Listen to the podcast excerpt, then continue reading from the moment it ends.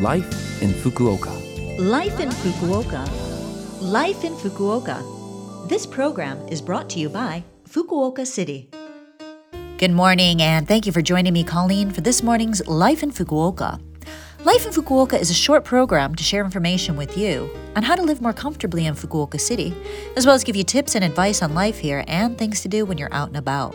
Life in Fukuoka is on in English every Monday morning at this time, so be sure to tune in. Life, Life in Fukuoka. Fukuoka.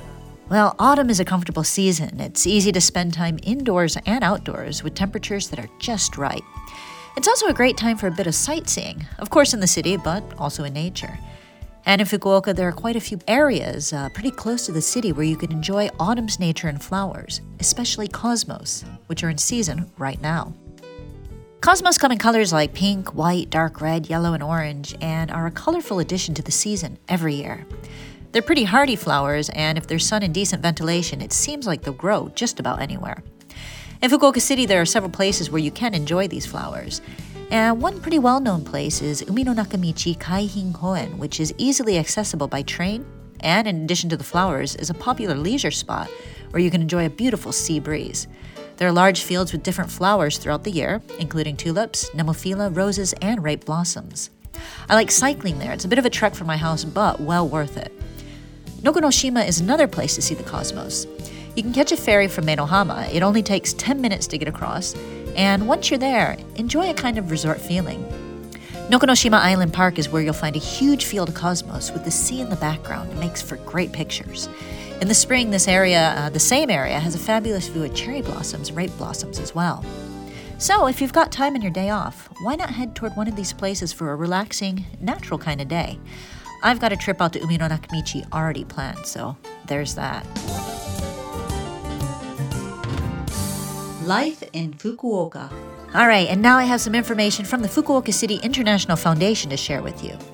Currently, there are some student housing family rooms open to applications for international students enrolled at universities in Fukuoka City or the Fukuoka metropolitan area. To be considered, applicants must be enrolled in a university and also be willing to participate enthusiastically in projects conducted by the Fukuoka City International Foundation. The lease period is for two years, and single tenants will also be considered. For more information about the application and other requirements, please visit the Fukuoka City International Foundation's homepage or send an email to dorm at fcif.or.jp.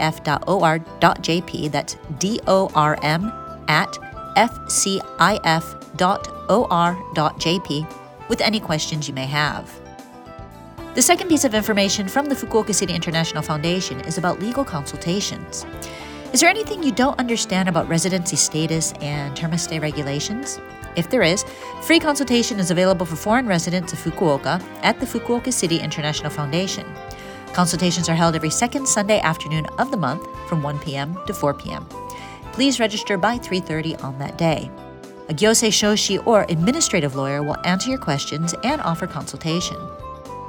There are English and Chinese interpreters present, and so consultation in English, Chinese, and Japanese does not require a reservation. For other languages, please consult with them at least one week in advance.